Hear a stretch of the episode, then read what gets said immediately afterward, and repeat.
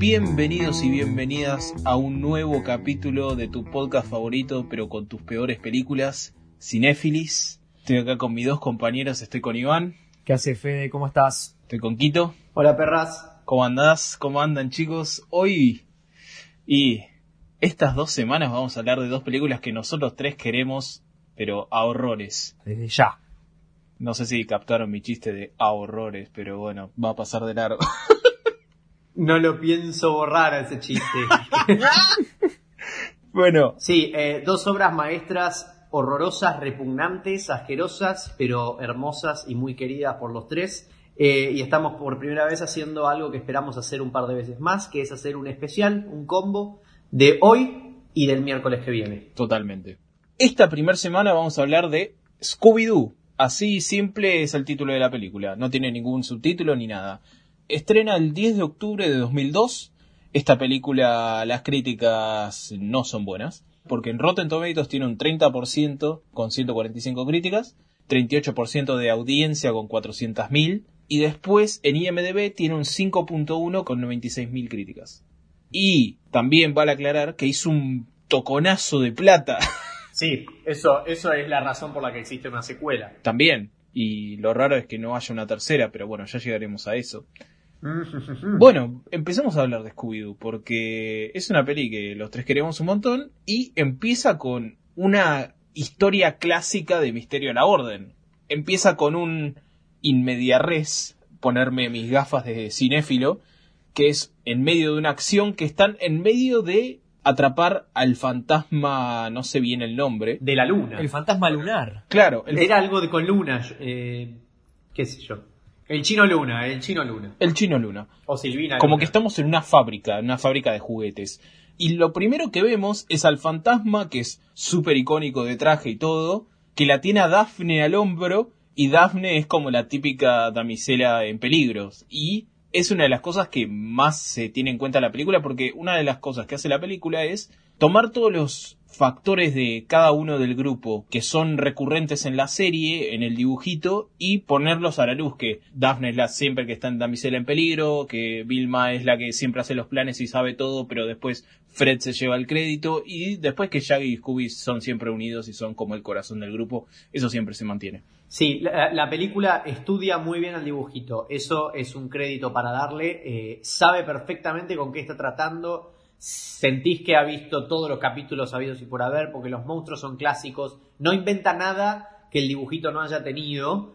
Sí, pero después, bueno, eh, hace su propio camino con de la mano de un guionista que quiero aclarar para los que no saben, es James Gunn, un nombre muy querido de la casa, eh, escritor y director de Guardianes de la Galaxia 1 y 2. En Scooby-Doo 1 y Scooby-Doo 2 hace solo de guionista, pero se notan muchas cosas de él que son muy típicas en Marvel. En cuanto a la ideología de los personajes y la psicología, le acertó bastante el chabón.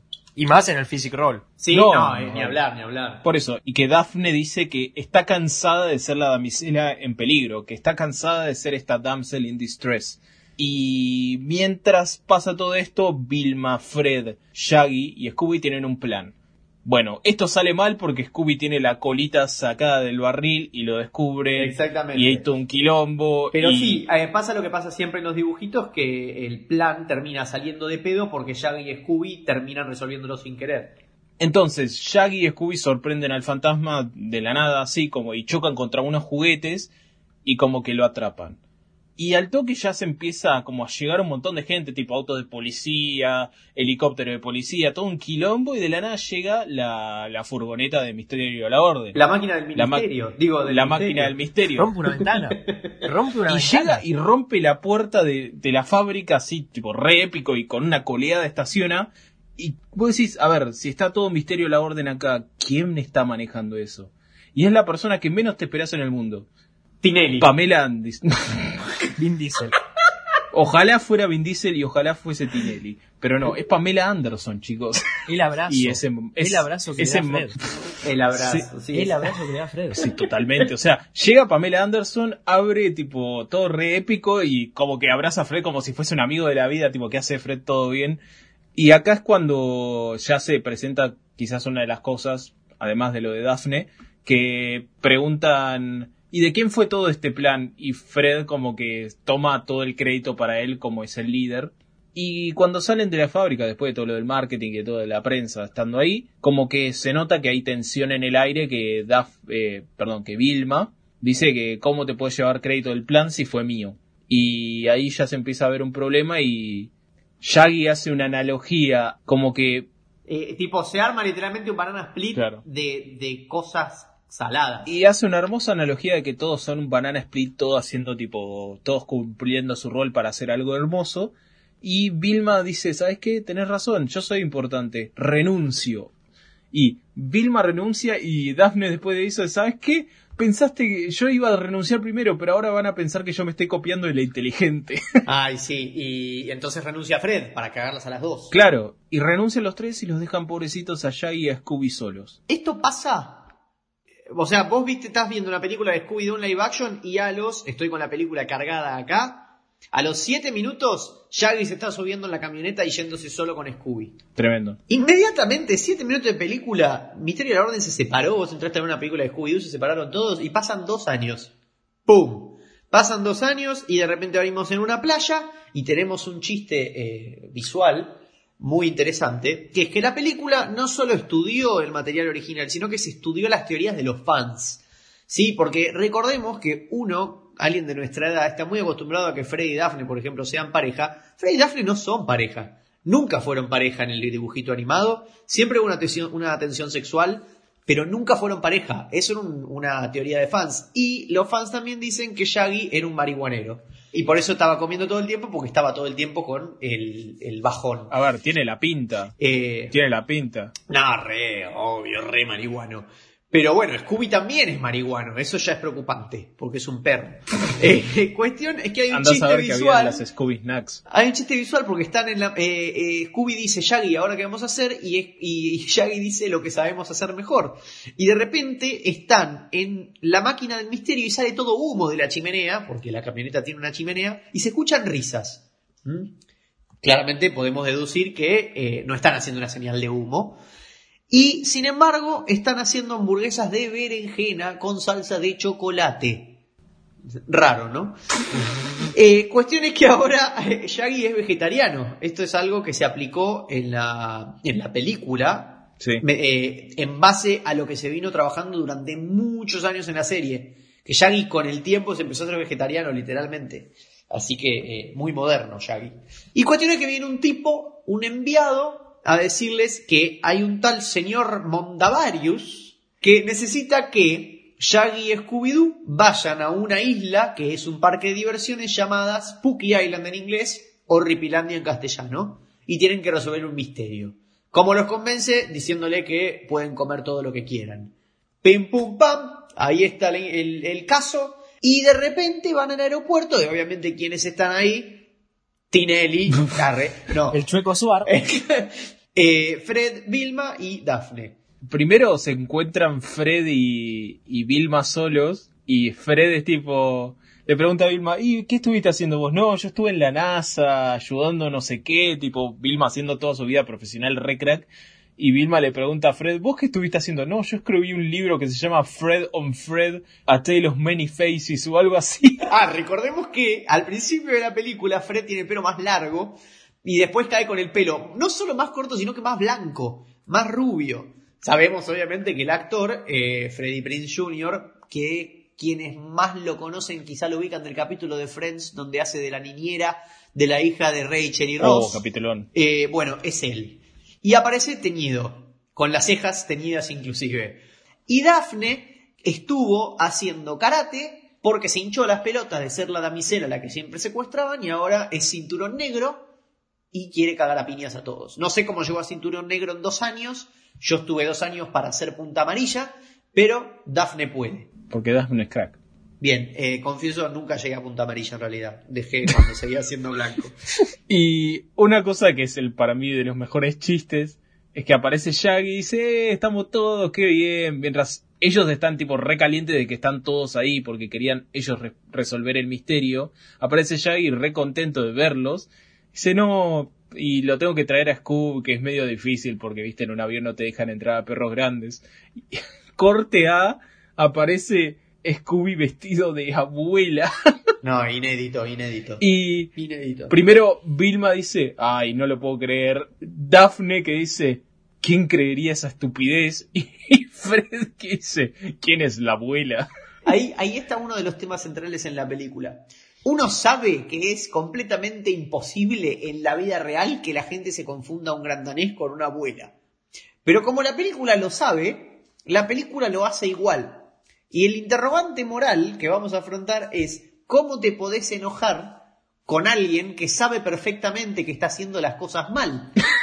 Pero en ese podemos- sentido, las cosas pasan a estar hechas bien. Podemos partir por la base de que el perro habla. Obvio, Así que entonces todo lo que vamos a decir después pasa a un segundo plano. claro. Pero el, el- el perro camina en dos patas vestido de abuela. O sea, eh, ¿qué- ¿cómo? Eh, bueno, se suben al avión y acá es cuando están Shaggy y Scooby juntos, así charlando. Shaggy se está por comer un sándwich y aparece el personaje de Ayla Fisher. Ayla Fisher, si no la conocen, es la colorada de Now You See Me. Aparece en la 1, nada más. En la 2 la sacaron a la mierda. Ah, la- ¿en serio? no, es que en la, en la- en la otra no la viste. Ah, claro. Buen chiste, capo. ¿eh? Bueno, eh, perdóname, perdóname, horripilante. ¿Qué mierda había dicho al Estuvo muy bien. principio? Estuvo muy bien igual, ¿eh? Estuvo muy bien. Estuvo sí, bien, estuvo- estuvo estuvo- bien, no lo pienso sacar porque soy un capo. Bueno, eh, y aparece el personaje de Ayla Fisher, que originalmente, dato, eh, originalmente Ayla Fisher iba a ser Daphne, pero el director dijo que quería que Daphne y Fred sean pareja en la vida real, así tenían esa química en la película. Entonces, cuando Sarah Michelle Gellar acepta el rol con Freddie Prince, querían castearle igual a Ayla Fisher porque tuvo una muy buena audición, entonces la pusieron en un rol más secundario. Sí, vos acabas de tirar un dato que eh, muchos asumimos que la gente sabe porque es un datazo histórico. ¿Cuál? Que es increíble que Daphne y Fred son pareja en la vida real, lo eran desde el 97 y están casados hoy en día. O sea, hermoso. Sí, obvio. Y eh, llega, o sea, están en el, en el avión así, llega Ella Fisher y va y se sienta al lado de Scooby, que piensa que es una simple abuela. Y Shaggy, o sea, le convence a Scooby que le dice, che, no, mira, mi abuela y justo se iba a hablar con mi amigo Fred, así que, o no, abuela, y lo manda a Scooby a cagar, básicamente. Como que Shaggy se queda charlando con Ayla Fisher y ve que Ayla Fisher saca de su cartera unas Scooby galletas. Podemos hablar de las Scooby galletas. Sí, na- nadie, nadie Hay, sabe que son. hay una pregunta, hay algo, hay algo que me pasa por la cabeza es ¿cómo es lo de las Scooby galletas? ¿En qué sentido? Scooby se llama Scooby por las Scooby galletas. Sí, Es así. Scooby Galletas primero, perro segundo. Listo. Dentro de ese universo, ¿eh? no es que existen las Scooby Galletas en el mundo real. Y ve que saca las Scooby galletas y dice, ya sé que son de perro, pero a mí me encantan. Y... Ahí llegaron a Ripilandia. Y los recibe eh, alguien muy, muy conocido, más por el nombre de su personaje que por el del actor, que es eh, Mr. Bean. Rowan Atkinson. Mr. Bean, Rowan Acting. At, at- at- at- Sí, ese. Cuestión es que él es el señor eh, Montra, Montacarga, no me acuerdo cómo. Mondavarius. Monta- Mondavarius, ok. El señor Y el se- Mondadientes.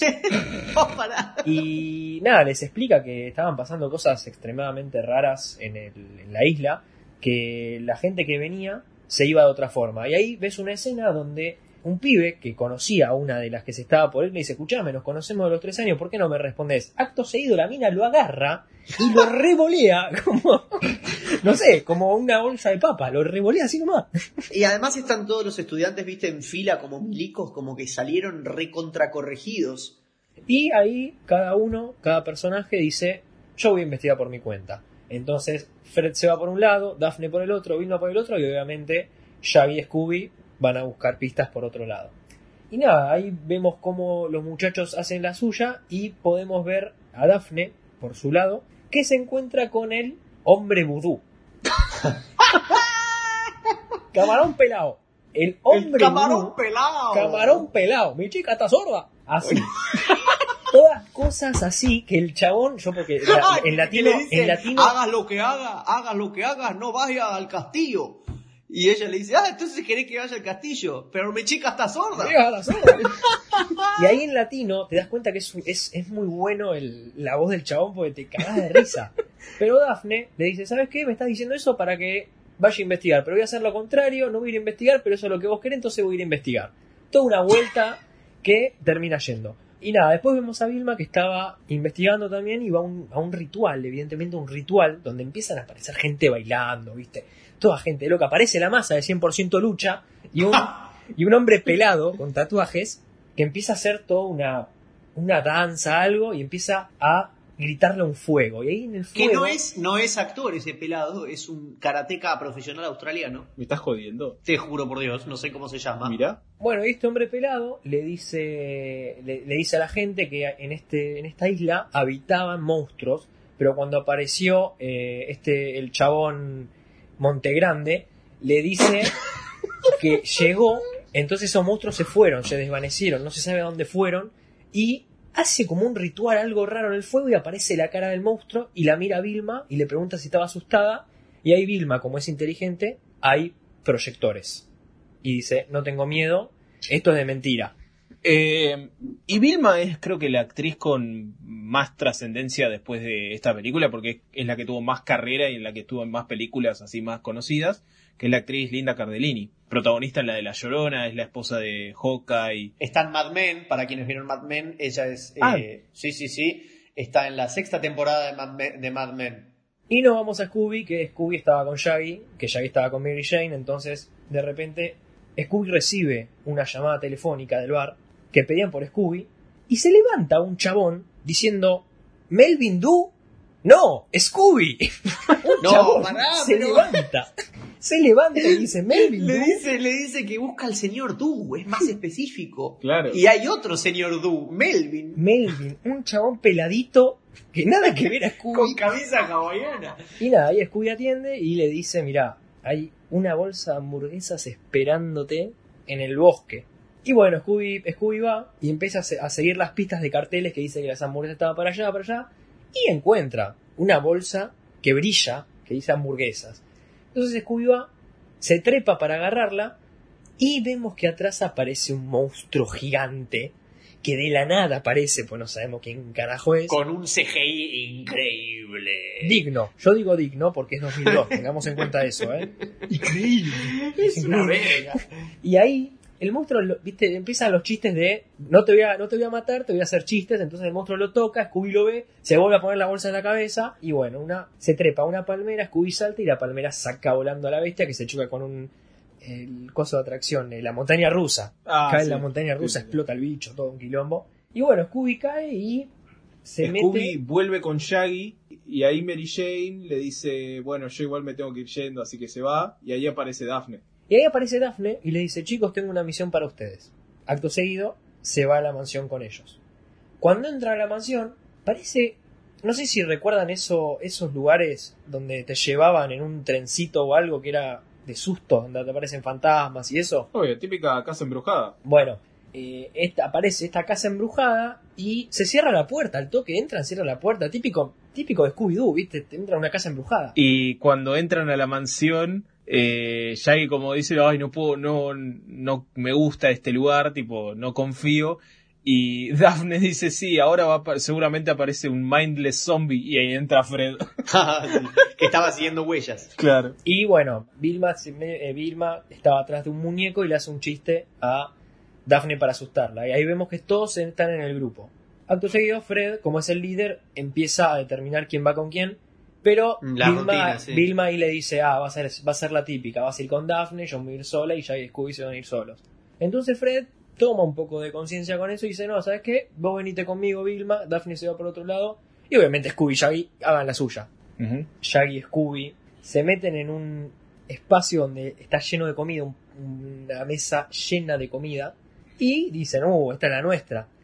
Pero están siendo espiados por un enano. Un enano que nunca fue presentado, nunca fue introducido, simplemente estaba ahí espiando. Bueno, el enano, el enano activa, activa un interruptor y la mesa se empieza a volver loca, los alimentos los empiezan a ahorcar a Scooby, a Shaggy, hay todo un quilombo bárbaro y también al mismo tiempo está Freddy Vilma en un lugar donde estaban llenas de hachas, hachas que le pasaban por al lado, por al lado y tenían que estar esquivando siempre. Eh, se choca un hacha con Fred y rompe y a- le pega al enano y rompe el interruptor. Entonces se salvan todos. Claro. La pared de Shaggy y Scooby se cae. Fred cayó por el lado ese y Daphne quedó sola. Y vemos, por un lado, a Scooby y, y Shaggy que empiezan a hacer una guerra de eruptos y pedos. Entran a un set, tipo. Que A un después, set de grabación. que después resulta ser, porque cuando Freddy y Vilma están en este lugar que es como un centro de cómputos o algo así, que es también una clase, porque hay tipo pupitres, cuando prenden un botón, en la tele empieza un video de tipo lavado de cerebro, que tipo, para corregir la actitud mala de la sociedad, es tipo un flaco con otro que se chocan, y uno dice, oh, sorry, bro, tipo así todo.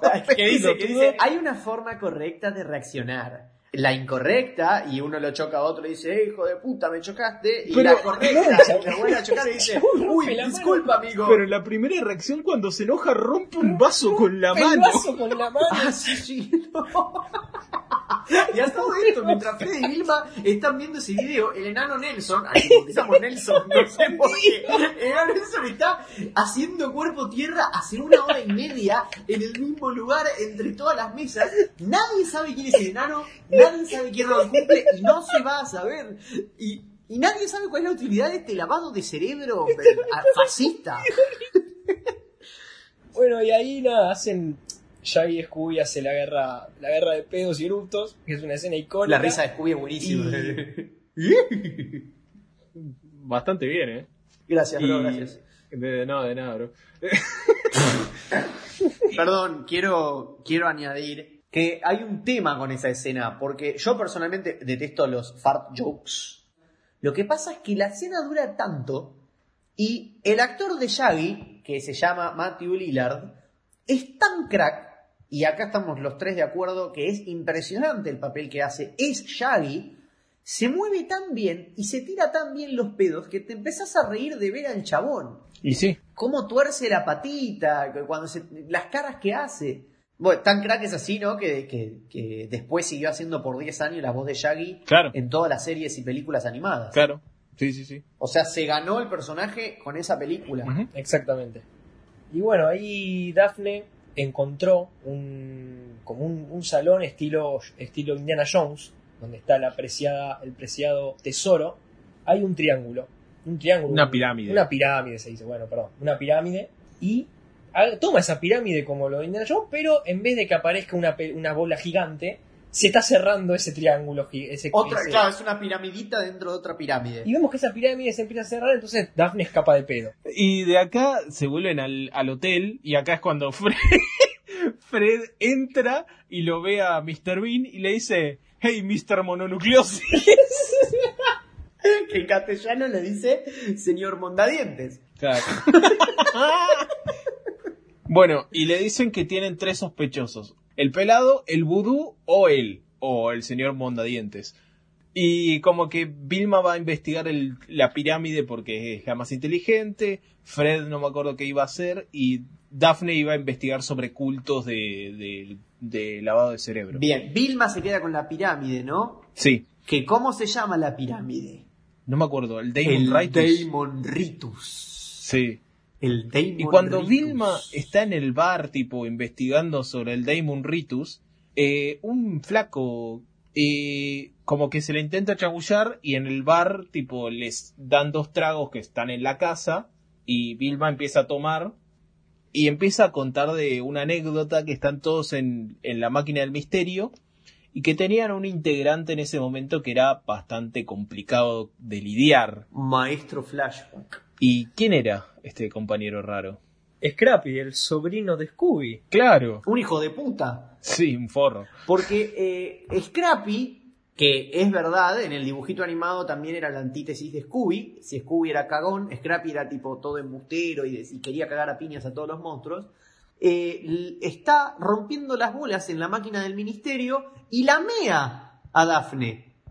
La mea. Y Fred le dice, Scrappy, ya te lo dije como 10 veces, estás marcando territorio. Y Scrappy le dice a Fred, Fred, vos no vas a tener chances con Daphne, pero ni en un millón de años. Pará, amigo, es un perro. ¿Qué problema tenía Quito? Cuestión es que Vilma termina de contar ese flashback claramente ebria, entonces está riendo y dice algo que para mí de chico fue imperceptible, que es que Scrappy ni siquiera era un cachorro, sino que tenía un desorden glandular. ah, pará, porque cuestión es que Scrappy rompe la pija ahí en el, en el, No, en no, no, el porque- la máquina y lo echa. Porque pasa esto, Scrappy dice, ¿y sabes qué, Fred? Creo que es mi momento para que yo sea el líder de Misterio a la Orden. ¿Y saben qué? Si no están de acuerdo, yo me largo. Y lo tiran. Y lo tiran. Abandonó a su sobrino. Y además, otro, otra cosa completamente rara en la escena, cuando este flaco se le acerca a hablar a Vilma, el pelado de los tatuajes va y empieza a tocar el piano, empieza a tocar jazz, viste, re tranquilo. Y cuando termina de contar esta historia, eh, Vilma, como que deja de tocar el piano el flaco y todos aplauden. Pero acá había una escena que no está en la peli, Mm. a la que derivan los, Sí. los aplausos. Sí, sí. Claro, el- el- el- en la película la gente aplaude cuando el pelado deja de tocar el piano. En realidad en el medio, esos aplausos no son para el pelado, sino que cuando el pelado está tocando el piano, aparece Vilma en pedo y empieza a cantar la de, eh, creo que el título es Can't Get My Eyes Off You. Can't Take My Eyes Off, Can't Take My Eyes Off You, perdón, la de Sí. I love you, baby. Exacto. Y la canta bárbaro. Y, pero es out of context total, porque termina de cantar, la aplauden y nadie entendió por qué pasaba eso. Canta bien Linda Campestrini. Además. Eh, bueno, y terminan de aplaudir y atrás de Scooby aparece el monstruo atrás de una ventana. Y Scooby cagado todo así se mete abajo de una mesa tipo, oh, monstruo, monstruo. Sí, caen como tres, tres. Y para resumirlo, porque es una escena que pasa y es así, agarran a Fred, agarran a Vilma y agarran a Mondavarius también. Entonces como que te da una falsa sensación de seguridad sobre Mondavarius. Es tipo, a ver, Mondavarius no puede ser un malo si lo agarraron a él también. Claro. Daphne lo intenta salvar y de repente sale una mano de abajo de una madera y se lleva al señor mitocondria para abajo.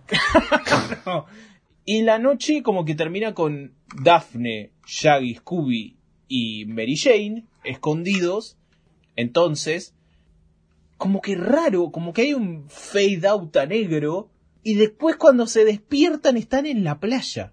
Pero cuando se despiertan ven que está todo solucionado, tipo todo la- lo que, el daño que habían dejado los monstruos está reparado, toda la gente está tipo re normal jugando al vóley en la playa, todo lo más tranquilo del mundo y como que se separan para ver qué onda que pasó, a ver si encuentran pistas de por qué está todo solucionado sin que haya pasado nada. Y acá es cuando Shaggy se encuentra a Fred y Fred se da vuelta y dice, ¿qué onda, carnalito? Pero en inglés es buenísimo porque dice, hey, what's up, dog? And dog.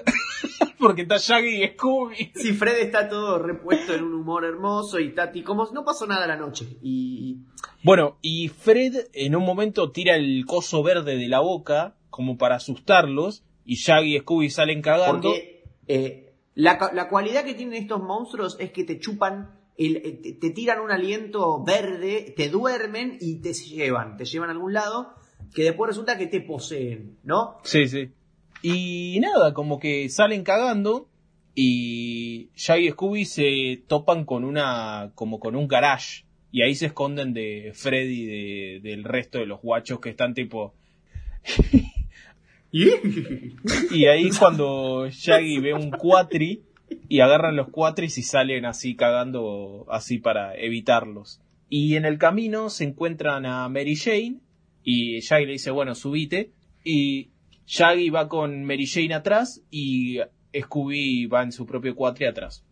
Y Shaggy está andando así re tranquilo y en un momento dice, agachate, se agacha y le pega algo, en- le hace un japilla a Mary Jane No, en terrible, la cara. le da vuelta, la- o sea, es una muerte. Un la tronco, película. un Claro. tronco la señal. Y cuando, cuando Mary Jane lo mira a Scooby, tiene toda la cara deformada como si se le estuviera saliendo una máscara. A mí me daba se- miedo en, en eso. A mí también. Y cuando lo mira Scooby como que le sonríe, se la acomoda y se sigue riendo así con su risita, viste, así, así haciéndose la, la, la que no sabe. Y cuando llegan a, como sería la entrada a una cueva, ponele, como que Scooby sale re hostil a, a confrontarla a Mary Jane y le dice, Shaggy no puedes Sí, confiar en esa. Se Shaggy, pone a ladrar, confiar". se pone a ladrar re serio, tipo perro guardián. Como que es, o sea, si te pones, te pones meta, Scooby es un cagón toda la vida, pero para defender a Shaggy se planta. Claro. Y básicamente como que se pelean Shaggy y Scooby y Scooby queda justo en un lugar donde se abre tipo una trampa que es un túnel y cae Scooby. Y Shaggy dice, no, tengo que ir a ayudarlo. Y de la nada el personaje de Mary Jane dice, no, Shaggy, tipo con una voz así re gruesa. El trabuco de Permambuco. No. No, pará. Y, y Shaggy, un momento muy lindo, dice otra vez lo de Friends Don't Quit. Y se tira de palomita ahí en ese lugar donde se le, se le chupó la tierra a Scooby y cae como en una cueva. Y ve que hay como una pileta llena de un líquido blanco. Mm. No es semen, les prometo. Como la de Harry Potter. Claro. ¿Cuál? La de La los de los recuerdos. Ah, claro, sí, sí, sí. Y cuando llega ahí cerca, como que escucha voces y qué sé yo, y, voces que le dicen Shaggy, Shaggy, Son qué sé drogas. yo. Y cuando tipo Shaggy va a agarrar algo ahí en la pileta esta llena de que parecen almas, no sé qué, saca la cara de, de Vilma primero. Y como que es tipo una cara flotante blanquita, que al parecer es como el alma de cada uno, y la libera, y como que Vilma, así en ese modo espíritu, va a buscar su cuerpo. Bien, en una escena eliminada, cuando Shaggy cae, no se encuentra con la pileta, sino más, se encuentra con Daphne en una silla tipo apresada y el, eh, creo que era la masa, el luchador este que con una pinza de no sé qué, le mete la pinza en el pecho y le saca su alma, que en la película es protoplasma. Pero bueno, todo, o sea, en realidad Shaggy sabe que hay en la pileta porque vio lo de Daphne. Lo que pasa es que nosotros en el corte final no lo vemos. Claro. Y nada, libera a Vilma, libera a Fred y después libera a Daphne. Pero cuando Fred está yendo a su cuerpo, pero no puede controlar bien su protoplasma, y cuando va a llegar a su cuerpo, su cuerpo le cierra la puerta y no puede pasar. Entonces, vemos que Vilma ve a Daphne, así sin su protoplasma, así entrando, caminando, y le dice, Oye, la perrita, ven.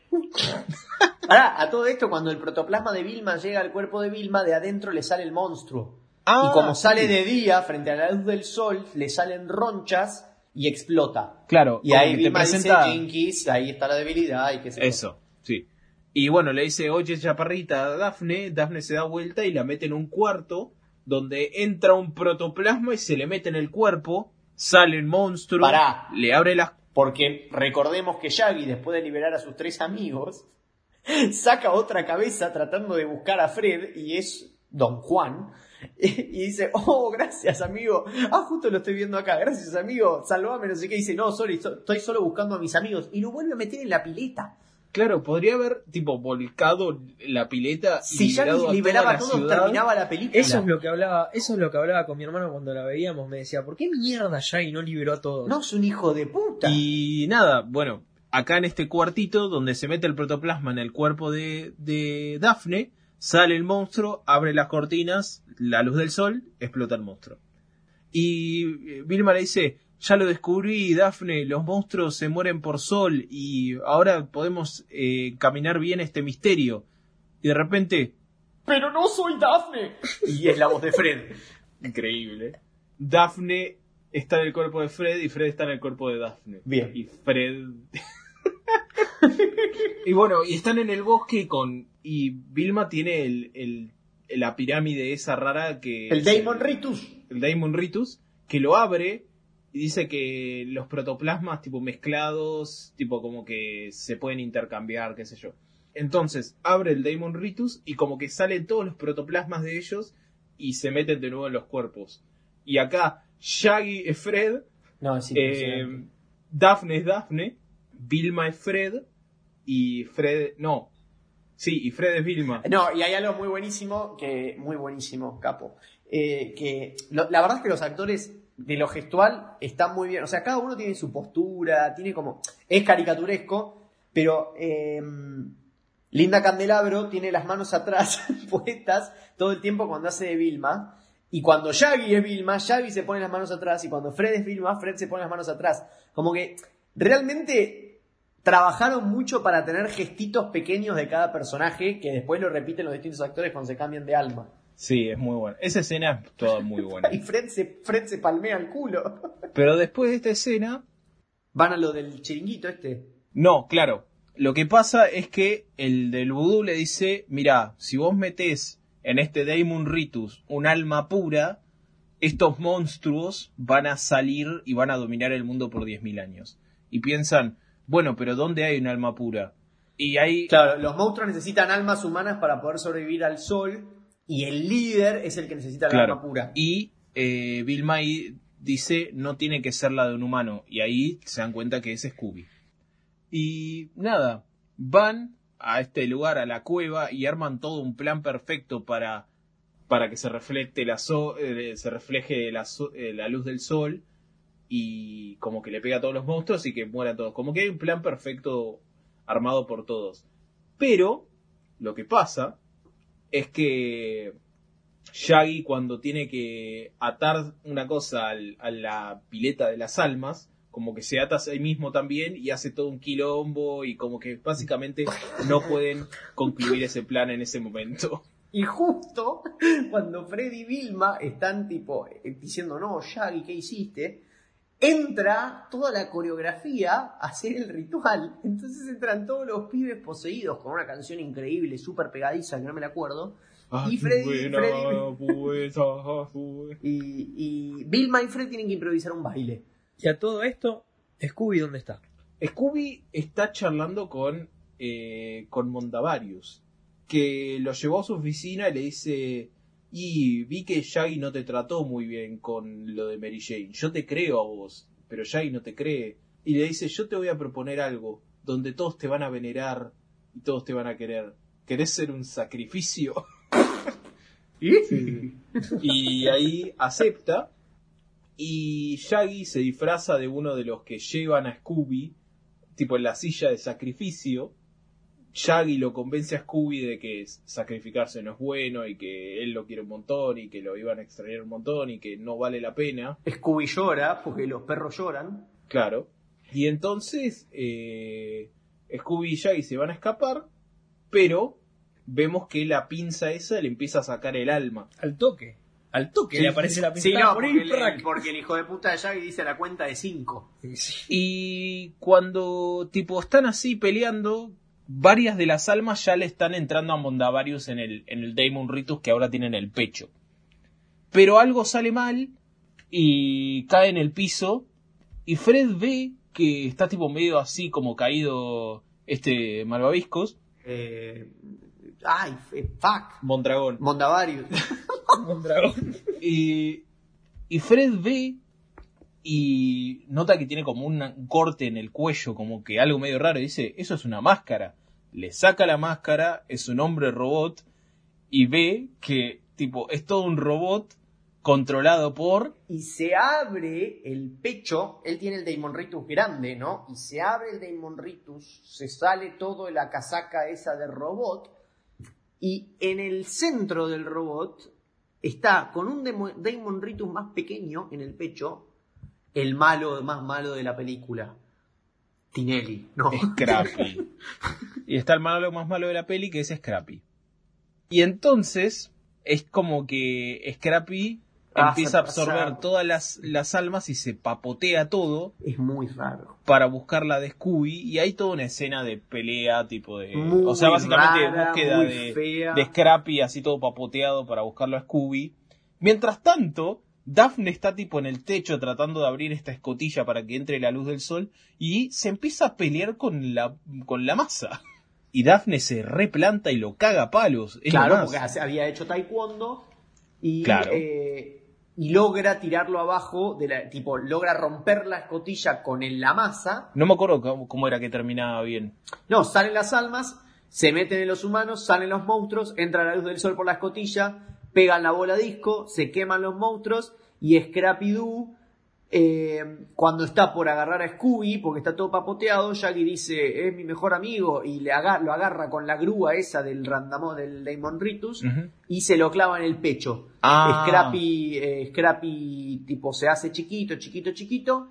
eh, y de repente, en una puerta subterránea que nadie había visto, empieza a sonar un golpe. Y, y, y Shaggy abre y hay un, un- un- elemento sorpresa, un personaje sorpresa ahí. sí Y está el verdadero señor Montaner. y está con barba y pelo y dice que hace dos años Scrappy tomó control sobre la isla y lo dejó preso. Que había ido, había ido en un casting. Ah, sí, había ido Para en un uno de los casting para enanos. ser- para ser un enano. Y cuestión es que acto seguido el señor eh, el señor mar- No, el señor marplatense está con, con el pelo cortito bien prolijo como el Mr. Bean del principio Claro, y se está llevando no se cortó el pelo que para la prensa qué sé yo y está toda la sí, prensa en la playa. Está toda la prensa en la playa y Misterio de la Orden es famoso y se están llevando a Scrappy en cana. Y Scrappy Claro. dice, hubiera logrado mi cometido de no ser por estos hijos de puta. Y, y cuando va a decir hijo de puta, le cierran la puerta en la cara. No, no, se iba al carajo. Y, y ahora Misterio de la Orden es famoso y le preguntan a Fred, típico, eh, cómo lo resolvieron, ¿no? Y ahí Fred, con toda su humildad del mundo, dice, creo que Vilma... Y básicamente deja que a Vilma explique el plan. Y ahí todos contentos termina la peli. Bien. ¿Qué peli?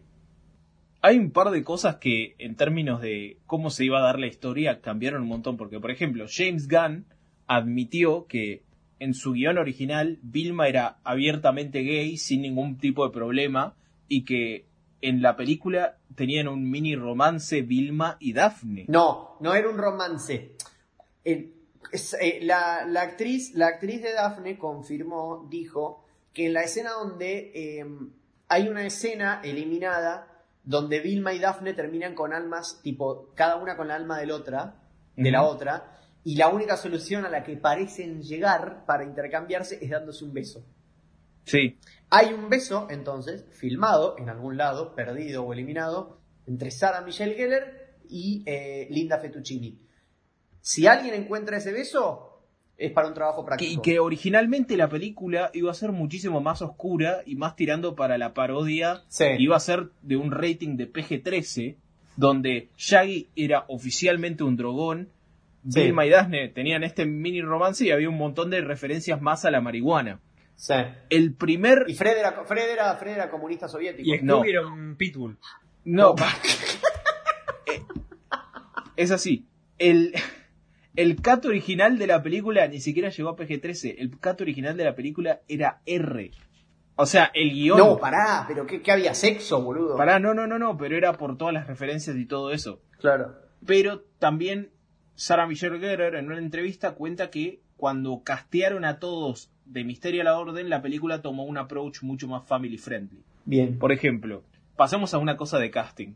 Vamos a hablar de actores quienes fueron considerados para cada rol. Jennifer Aniston fue considerada para el rol de Daphne. Sí, pará, porque en la película de 2002, Jennifer Aniston estaba filmando la octava temporada de Friends. Jennifer Aniston debía costar 800 mil millones de dólares. Ni hablar. Carla Gugino o Cristina Ricci fueron consideradas para Vilma. Jim Carrey fue considerado para Shaggy. Locura. Pero hay alguien que iba a ser, iba a ser, esto no es consideración, iba a ser Shaggy antes que Matthew Lillard. Sí, estaba involucrado. El mismísimo Mike Myers. ¿Qué? El mismísimo Shrek. Ah, ¿no la sabías esa? Mike Oh. Myers. Mike Mike Myers, Myers. durante años estaba confirmado como Shaggy. Bueno, y cuando hablando del cast, eh, había una que estaba buena, que en realidad no sé cuántos lo vieron, sobre todo ahora con las nuevas, pero It de los 90, eh, el payaso, el actor eh, Tim Curry, que es el que hace de It en, esa, en esas Sí. dos películas, es el que iba a ser... eh, De Mondavarius. claro, el señor Mondavarius. eh, y era fanático de Scooby-Doo. Fanático de Scooby-Doo. Lo que pasa es que odiaba a Scrappy. Entonces tenía todo firmado para ser el malo. Y cuando se enteró que el reveal era que Scrappy era el que estaba atrás de todo, dijo: No, ni en pedo, porque yo odio a Scrappy-Doo. Y ahí hay algo muy. eh, eh, ahí es lo que hace la película, que es un chiste en sí, que Scrappy sea el malo y cómo se caga en Scrappy y todo eso. Scrappy es un personaje muy, muy polémico en la historia de Scooby-Doo. Muy polémico. Después de 10 años desde que sale el primer capítulo, Scooby le había empezado a ir muy, muy mal, después de ser un éxito. Y el estudio eh, le había ofrecido a Hanna Barbera había cierta cantidad de plata, entonces era, a Hanna Barbera le dicen, si vos me traes una idea para mejorar Scooby-Doo, te doy la plata a vos, y si no, la meto en otro show. Y a Hanna Barbera, no sé a cuál de los dos, em, se le ocurrió la idea de Scrappy. Scrappy fue un recontra éxito, salvó a la serie, tuvo muchísima popularidad. Lo que pasa es que tuvo popularidad con las nuevas audiencias.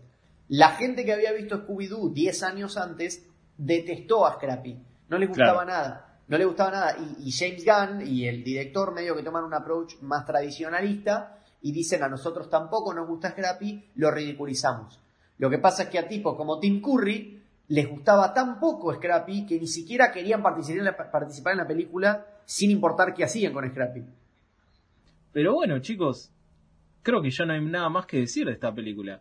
Creo que es una peli con la que yo me sentí más en conflicto que en las últimas dos. Sí. Como que las otras dos las tengo mucho más asociadas con mi nostalgia.